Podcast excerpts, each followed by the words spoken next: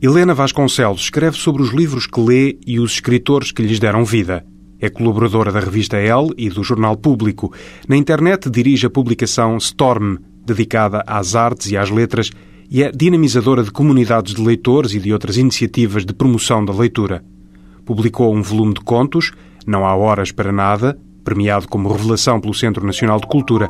Já este ano assinou A Infância é um Território Desconhecido, convocando Alice, Peter Pan, Huckleberry Finn, Harry Potter e muitos outros.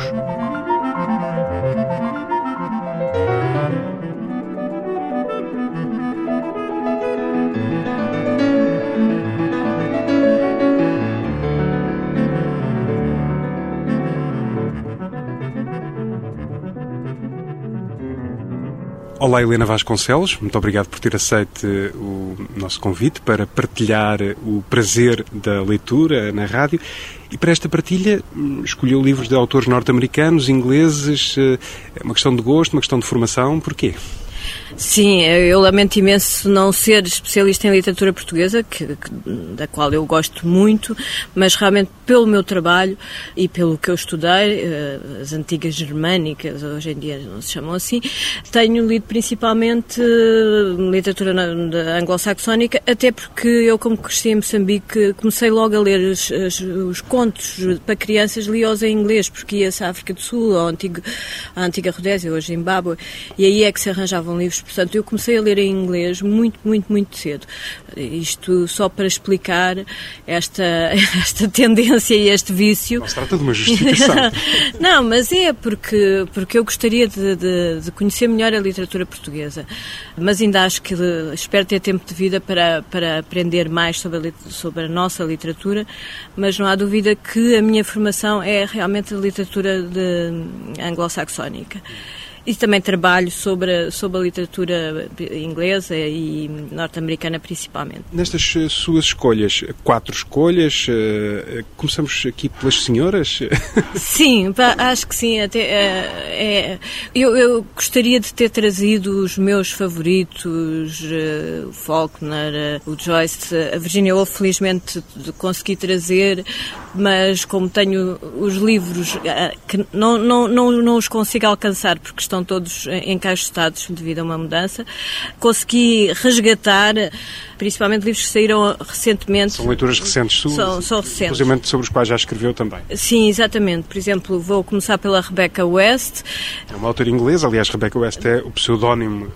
Exatamente. De Cicely Isabel Fairfield. Isabel Fairfield. O que é que é mais interessante acerca dela é que é uma mulher que escreve muitíssimo. Aliás, os críticos uh, apontam-lhe como um defeito o facto de escrever demasiado. Ela escrevia compulsivamente.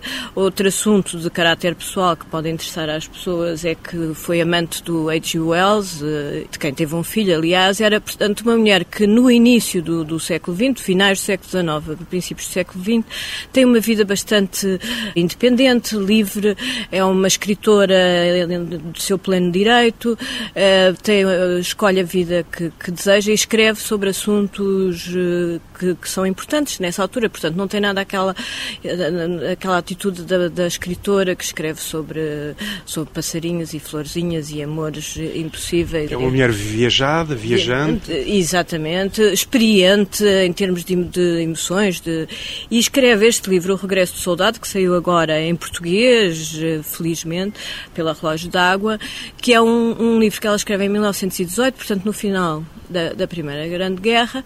É um dos livros escritos por uma mulher de, de, dentro daquilo que se chama a literatura de guerra da altura. E, para além disso, tem uma, um pormenor muito curioso, é que é, deve ser dos primeiros livros onde, onde se trata aquilo que hoje em dia se chama o stress pós-traumático. O que é interessante, quer dizer, uh, temos que nos recordar que as, uh, Freud e a psicanálise uh, começou a ser falada há, há pouquíssimo tempo, nesta altura, não é? E, aliás, a Grande Guerra, a Primeira Grande Guerra, é um, campo fértil para, para o estudo de, de, dos distúrbios psicológicos.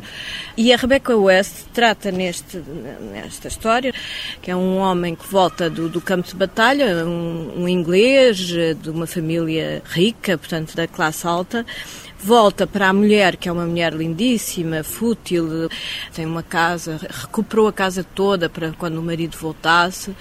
E este homem volta para esse ambiente traumatizado pela guerra, pelas trincheiras, pela lama, os companheiros mortos, por toda aquela carnificina que pela primeira vez nós temos que pensar que hoje em dia nós conhecemos muita coisa sobre a guerra porque vemos na televisão, mas naquela altura as pessoas que estavam na retaguarda, só na Segunda Grande Guerra é que começa a haver a grande reportagem e a, e a, a cobertura, digamos. Nesta altura as pessoas não tinham a noção do que era aquela crueldade e aquela, aquele trauma da, da guerra. E ele volta para casa, onde o espera a mulher legítima, uma prima que o ama desde sempre, aquelas primas que existem, existiam muito nessa, nessas famílias, e ele perdeu a memória em parte e só se lembra da sua vida até 15 anos antes, portanto, quando era um rapaz. É muito interessante porque ele vê-se ao espelho e vê-se vê como um homem muito mais velho, mas sente-se como um, rapaz novo e só quer saber de uma paixão que ele teve, uma tal Margaret, que é uma mulher do povo, enfim, é sempre o contraponto entre a classe social mais alta, a classe social mais baixa, a mulher sofisticada e a mulher terra, a mulher rural, a mulher uh, amante, muito mais carinhosa, digamos, muito mais natural. E ele vive, portanto, este trio de mulheres e ele vivem este drama da amnésia dele e da, da, da, estranheza dele perante uma vida que, que não lhe diz nada, portanto. Portanto, o regresso do soldado de Rebecca West trata, no fundo, traça o retrato de uma época, do problema do stress pós-traumático e também das relações entre os homens e as mulheres. As mulheres, exato, e, a estranheza que é este tipo de situações que, que eram pouco conhecidas na altura e, portanto, a dificuldade de, de, de, reconhecer eh, as suas próprias referências e a questão da memória também. Nesta altura eram tudo questões muito pouco conhecidas, não é? Porque é que a memória dele desaparece a partir de um, de um, um determinado momento. E as relações das, das mulheres, como elas dizem, cada uma de nós tem um soldado algures eh, longe, não é? Portanto, é uma, há uma grande também solidariedade entre as mulheres que estão na retaguarda, à espera dos seus, eh, dos seus maridos, filhos, irmãos, etc, etc, e eh, sem saberem como é que eles vêm, de que maneira é que poderão tratar a pessoa que vem e que é uma pessoa totalmente diferente. Algum excerto deste livro que queira agora partilhar, no fundo, Posso? para eh, mostrar um bocadinho o miolo da obra? Por exemplo, nesta altura é a prima, é a prima que está, é ela que conta a história, é, ela diz o Chris, que era o Christopher, é, é o soldado, não estava louco. Era para nós particularmente embaraçoso que ele nos tivesse rejeitado no momento em que se tornara mais são do que a sua própria sanidade. A sua própria perda de memória representava um triunfo sobre as limitações da linguagem, que impedem a maioria dos homens de se pronunciarem explicitamente sobre as suas relações espirituais. Se Chris nos tivesse dito, a mim e a Kitty, não vos conheço, teríamos ficado boca aberta. Se tivesse aclarado a frase acrescentando Não sois nada para mim, o meu coração está separado dos vossos, teríamos chorado perante essa sua crueldade involuntária. Mas a indiferença dos seus olhares, que a mim me viam apenas como uma antiga companheira de brincadeiras e que a Kitty não viam sequer, ou apenas como uma estranha que de algum modo se tornara uma presença decorativa na sua casa, alguém responsável pela escolha das suas refeições, essa indiferença fazia-nos saber qual era exatamente a sua posição. E embora essa indiferença me fizesse chorar, deitada sobre o manto de folhas mortas, nem por isso eu deixava de sentir o amargo êxtase que sempre acompanha a descoberta de qualquer verdade. Verdadeiramente eu detectava uma espécie de frio orgulho intelectual na recusa por parte de Chris em aceitar a sua próspera idade madura, preferindo viver no tempo da sua primeira paixão. Isso mostrava como ele era muito mais são do que todos nós, que aceitávamos a vida tal como nos era dada, repleta de coisas irritantes e sem importância. Eu estava até disposta a admitir que a sua escolha do que era para ele real, por entre todos os fenómenos apresentados pelo mundo, esse seu decidido mergulho em busca da pérola da beleza, configurava o ato de gênio que eu sempre esperara dele. Mas isso não tornava menos amarga a minha exclusão da sua vida. Sim, uma passagem de O Regresso do Soldado, de Rebecca West, uma edição recente da Relógio de Água, que remete aqui para uma segunda escolha que estará, de certa forma, relacionada. Está relacionado, passo diretamente para a Virginia Woolf, para a Mrs. Dalloway. É interessante que o livro da Rebecca West é de 1918, Mrs. Dalloway é de 1925, se não me engano.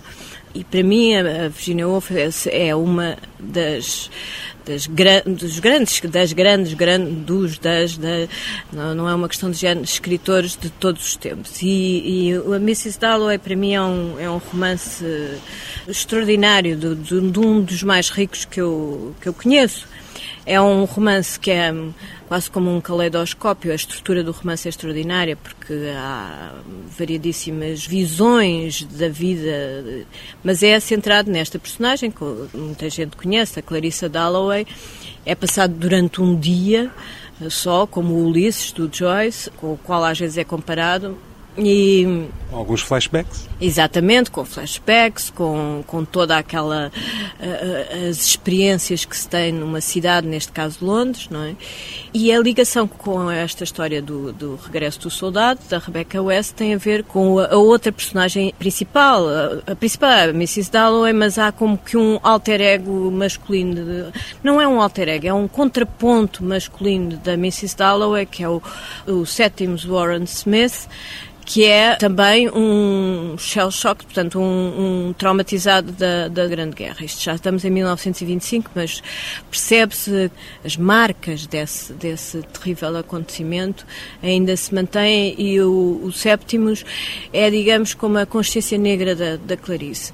E a Virginia Woolf, quando escreveu a Mrs. Dalloway, eh, escreveu no diário, nos seus célebres diários, que queria realmente escrever um livro sobre uma, uma personagem que é sã, sã, mentalmente sã, e outra que não é, portanto, que é insana.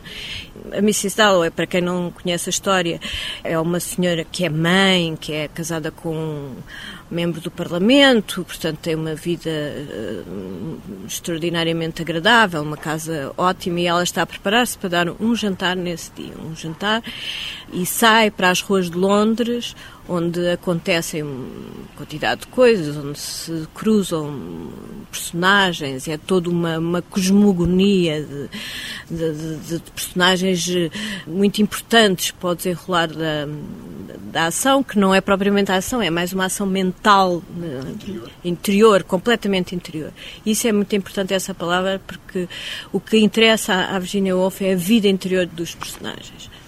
E a Clarissa Dalloway é uma mulher reservada e que hum, guarda para si eh, seus, as suas recordações do seu, do seu antigo namorado, do, eh, que não é bem namorado, mas ela já é uma senhora de idade, mas a paixão que ela teve pelo tal Peter, que foi para a Índia, enfim, que era um homem livre, ela não quer ser livre, ela quer estar naquela bela casa com os seus criados a preparar a sua, o seu ótimo jantar, com o marido que chega uh, e que, que a adora, aquele adorar de um pouco distante, não é? O Séptimos e a Clarissa nunca se encontram no romance, portanto, embora sejam realmente os dois pilares da história. Mas enquanto eles deambulam pelas ruas de Londres, há dois acontecimentos. Um é que um carro fechado, onde pensam, onde as pessoas logo pensam que, que vai a rainha, há uma detonação num tubo de escape e as pessoas pensam que é um tiro, porque ainda estão uh, dentro daquele espírito da guerra, etc. Mas a Mrs. Dalloway tem uma reação de, de susto, mas, mas a vida continua, enquanto que o Séptimos eh, isso despoleta nele uma, todas as recordações da guerra, etc. E outra coisa é um avião que passa no céu e que desenha letras, que é um, um anúncio, e que para a Clarissa e para as outras pessoas ficam, as pessoas ficam a olhar, a, tentar desvendar normalmente o que é que estará escrito, e para o sétimo são mensagens do além, portanto, todo um drama de um homem, de uma solidão tremenda. A solidão é, é, é semelhante à de Clarissa e de Séptimos, mas tratada de uma maneira diferente, e o medo também, o medo Vejo pelo modo como fala apaixonadamente deste livro e também pelo estado em que está esta edição do, pequena dos livros do Brasil, enfim, eh, já muito manuseada, que foi um livro lido e relido muitas vezes. Há se alguma passagem particularmente. Ah, isto, está, isto, está, horrível, isto, isto, está muito, muito mal. Portanto, isto é a Clarissa, como uma monja que se recolhe, ou uma criança que explora uma torre, subiu as escadas, está, ela está em casa, deteve-se na janela, chegou ao quarto de banho. Ali estava o pavimento verde e uma torneira a gotejar. Era um vazio perto do centro da vida, um sótão. As mulheres devem deixar os seus adornos. Ao meio-dia devem despir-se. Espetou o grampo na almofada e deixou o chapéu amarelo de plumas sobre a cama. Os lençóis passados estendiam-se numa longa faixa branca. A sua cama seria cada vez mais estreita. A vela queimara-se até metade, pois lera até tarde as memórias do barão de Marbeau.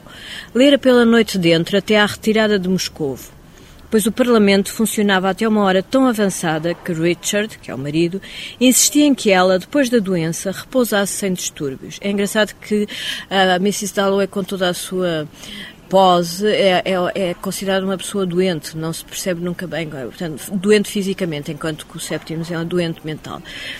E, na verdade, volto a citar, e na verdade preferia ler tranquilamente a retirada de Moscovo. Ele sabia de modo que o quarto era um sótão, a cama estreita, e ao ficar ali deitada a ler, pois sofria de insônia, não podia despojar-se de uma virgindade preservada desde a infância e que lhe aderia ao corpo como uma túnica.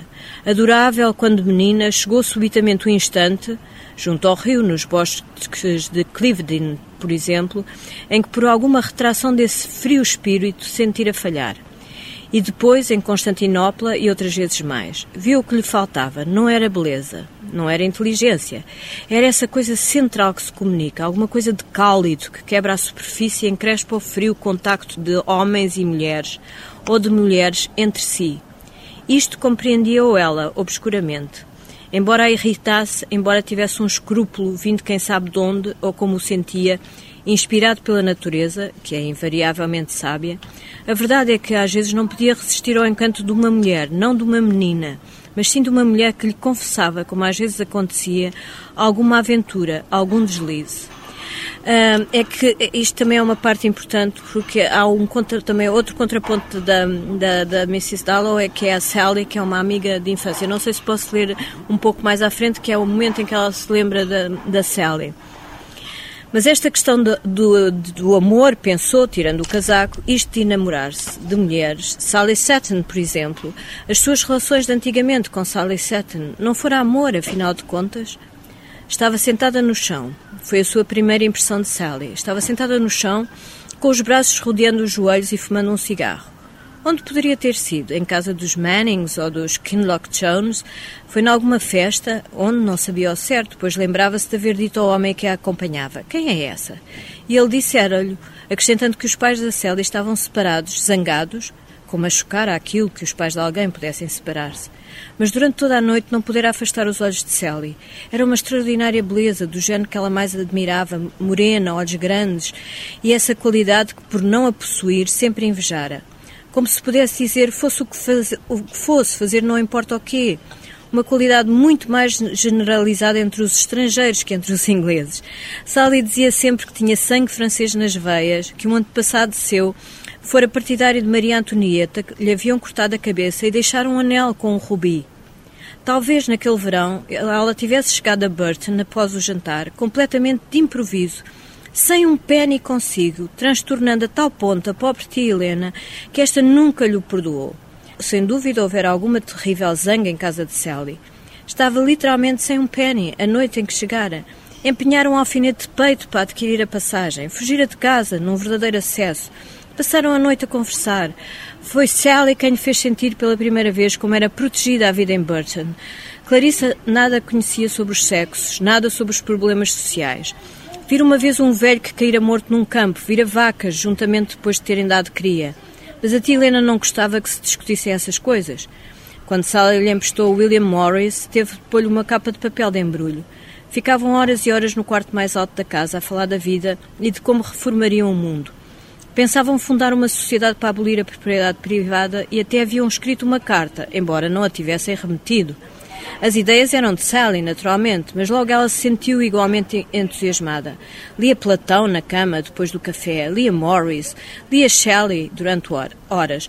Pronto, isto é interessante porque é, a, a, a Clarissa, no fundo, é, é, é, é, há uma certa esterilidade na, na, na Clarissa Dalloway, apesar de, de toda a sua toda, toda a sua a sua impulsividade não existe, é, é, mas toda a sua paixão, a sua ardência é interior e não exterior, porque ela não leva a cabo as coisas, ela prefere a segurança, o que aliás é criticado pelo tal amante que vem da Índia, etc. Mrs. Dalloway, de Virginia Woolf, uma outra escolha da nossa convidada de hoje de lido e relido, Helena Vasconcelos, crítica literária e também escritora, que agora coloca aqui sobre a mesa um livro editado há muito pouco tempo, o novo romance de Tom Wolfe, esta nova obra, o que é que nos traz?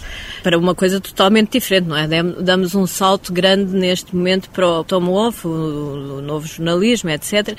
Ele escreve este livro em 2004 e é, eu acho que vem muito a propósito porque tem a ver com todo o sistema de ensino norte-americano e naquilo que se tornou o aspecto negativo do ensino, nas, principalmente nas universidades da Ivy League, portanto, as universidades privadas, as universidades ricas. E é uma história interessante porque é a história de uma jovem, que é Charlotte Simmons, que é uma jovem de uma comunidade rural, pobre, para trás do sol posto, aquelas terriolas americanas perdidas não sei aonde, que por acaso tem uma professora que puxa por ela, ela é uma miúda brilhante e consegue uma bolsa para uma, uma universidade de, universidades de meninos ricos, de, de gente rica, de meninos e meninas ricas, que é, aqui chama-se DuPont University, mas que é inspirada na Duke University, que não é da Ivy League, mas que é do mesmo género, é o mesmo estilo.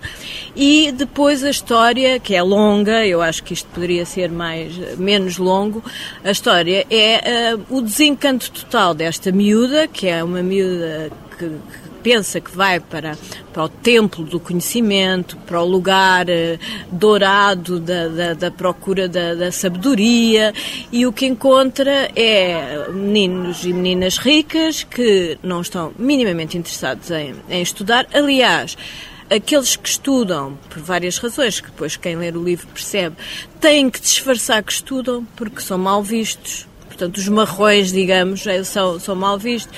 É considerado não cool ser-se apanhado na biblioteca a estudar, por exemplo, não é?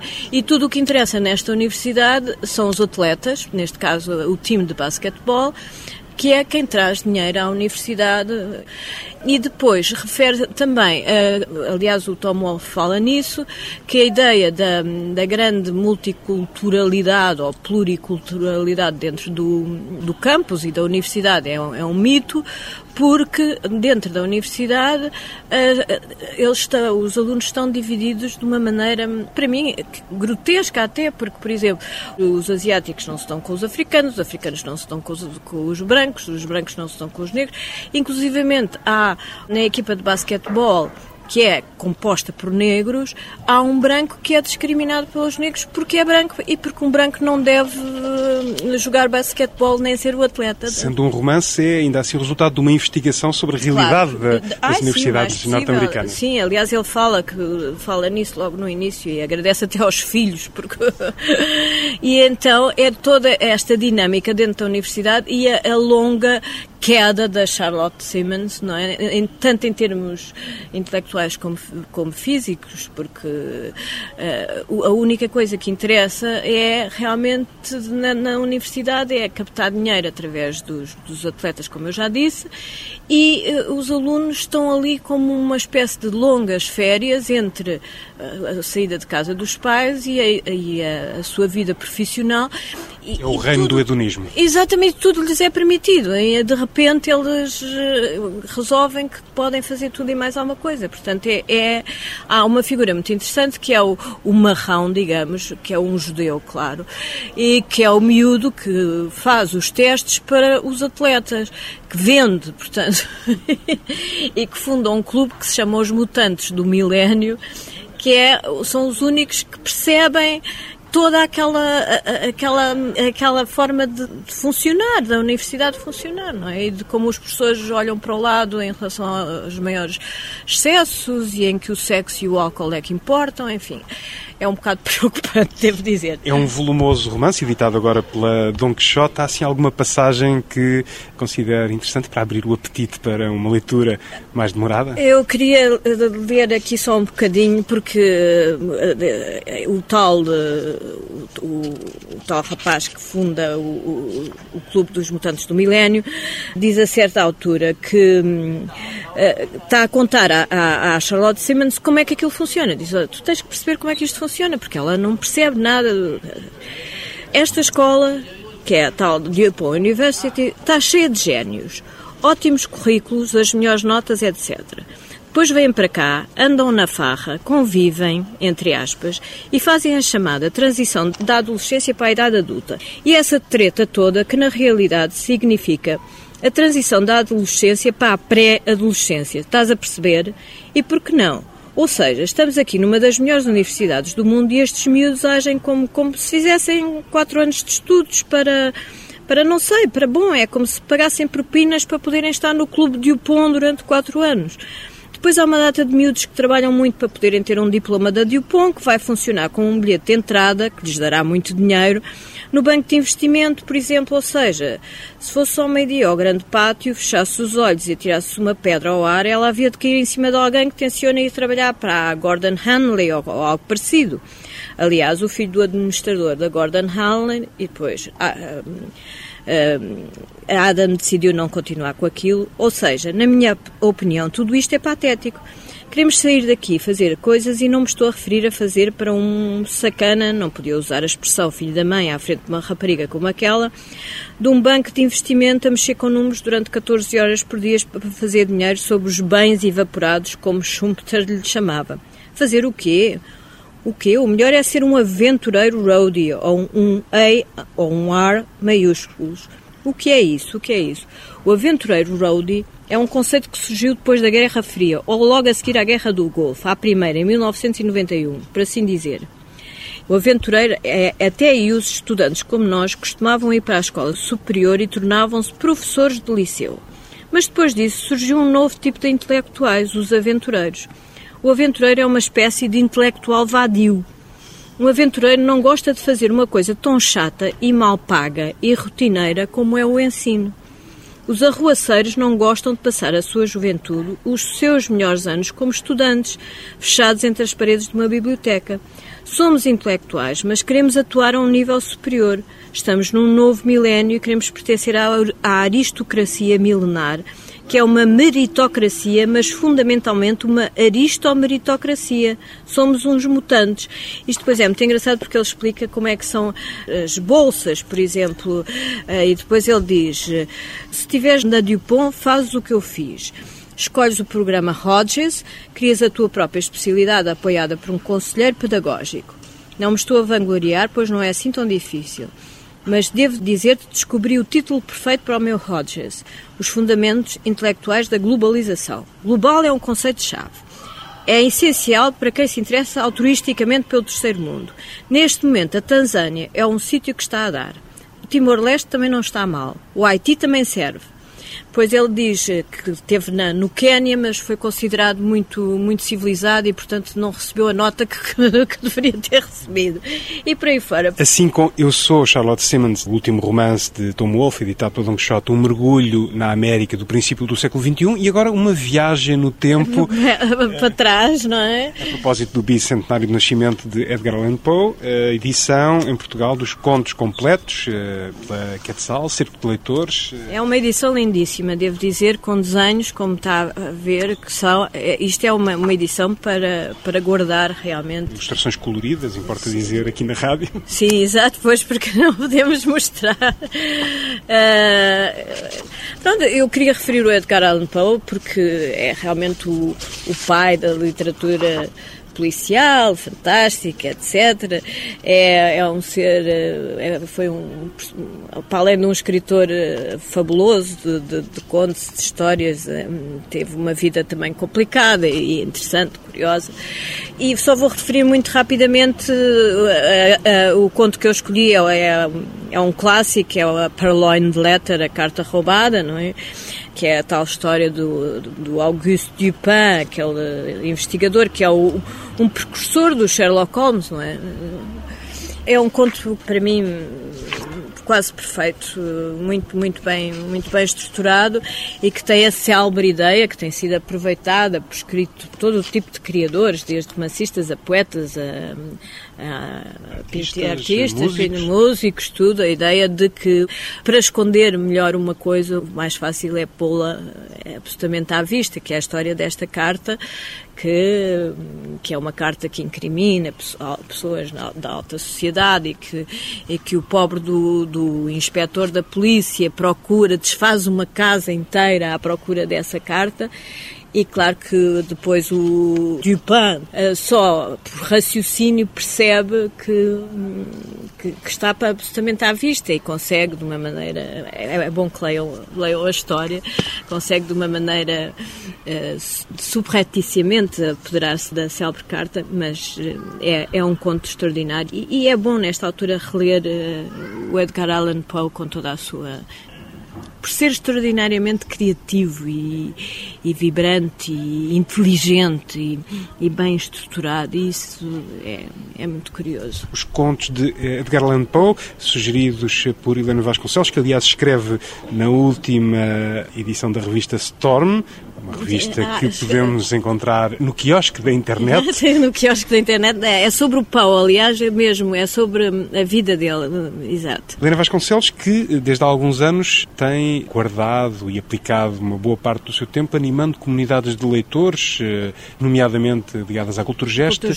O que é que as comunidades de leitores eh, lhe trouxeram de novo ao seu modo de olhar a literatura e os livros? Eu acho que um, a leitura partilhada com as pessoas que me acompanham nestas comunidades me tem ensinado muitíssimo. Aliás, eu noto, nós todos, o grupo, por exemplo, da Cultura Geste, com quem eu estou há sete anos, se não me engano, nós todos sentimos que estamos a ler de uma maneira diferente. Que houve Como uma... assim? É, é estranho, não, não, não, sei, não, não sei explicar bem, mas eh, a, a, pelo facto de discutirmos e de não haver qualquer tipo de, de constrangimento nas nossas discussões e de toda a gente ter a sua opinião e de ler à sua maneira. O mais interessante é descobrir, não é descobrir, é uma coisa que nós sabemos que é assim, mas vê-lo na prática é espantoso, é que ninguém lê o mesmo livro. Portanto, a, a, a, nós estamos a ler um, qualquer, qualquer obra e cada pessoa tem uma leitura pessoal. E isso é, é extraordinário. Para já mostra o esforço destas pessoas em lerem realmente, não é, não é, não é passar os, os olhos pelas páginas e mostra a riqueza também das obras. E por isso acontece-me, eh, tenho relido livros que li há imenso tempo e que vou recuperar para as comunidades, e os livros parecem-me totalmente diferentes, o que é engraçado e, e por isso um, aprende-se a ler uh, de uma forma diferente, mais, mais completa e mais... Um, mais profunda, não sei, isto é um termo um Sim, bocado... A leitura é um ato, por definição, costuma ser um ato solitário, mas a partilha enriquece sim, sim, uh, sim. Enfim, aquilo que podemos uh, colher dos livros. Exato, porque nós não lemos os livros, nós lemos lá na, nas sessões, lemos os livros em casa e depois cada um de nós, está, aliás, são, são, são pessoas extraordinárias porque se aplicam, leem com uma paixão e tiram notas, fazemos leituras paralelas e, e descobrimos coisas. E, e há outra coisa muito importante é que eh, também falamos muito sobre os próprios escritores, porque é uma maneira de, de, de compreender porquê, porque é que, que aquele escritor ou aquela escritora naquele determinado momento escreveu sobre aquele tema ou desenvolveu aquela ideia. A experiência das comunidades de leitores, de Helena Vasconcelos, também algumas sugestões de leitura. Muito obrigado por esta partilha. Eu é que agradeço. Muito obrigada.